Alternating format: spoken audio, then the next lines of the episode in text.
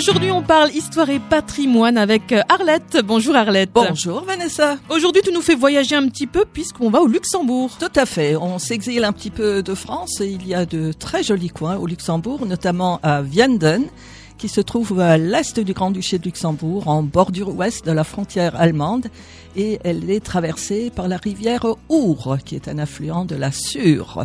Et il me semble qu'il y a un, beau château là-bas. Ah, il y a un magnifique château qui compte neuf époques architecturales différentes du 5e siècle à nos jours. Donc les premières traces viennent du 5e siècle et sa construction a démarré donc à cette époque et s'est poursuivie à l'époque carolingienne. Et puis du XIe au XIVe siècle, ça fut l'une des plus belles demeures féodales des époques romanes et gothiques européennes. En 1417, le château passe aux mains de la branche cadette allemande de Nassau. Puis en 1820, sous le règne de Guillaume d'Orange, il tombe un petit peu en ruine. Et il est repris en 1890 par le grand-duc Alphonse Adolphe de Nassau, qui est la propriété donc de la famille grand-ducale.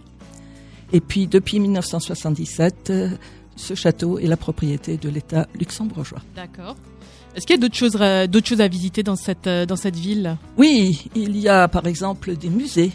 Il y a le musée de la ville de Vianden, de la caricature et du cartoon, du jouet et surtout le musée littéraire de Victor Hugo. Ah oui?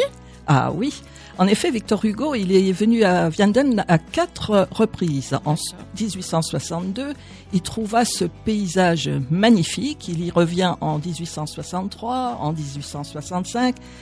Et quand il est chassé de Belgique le 30 mai 1871, il y trouve refuge. Et il y mène sa petite ville.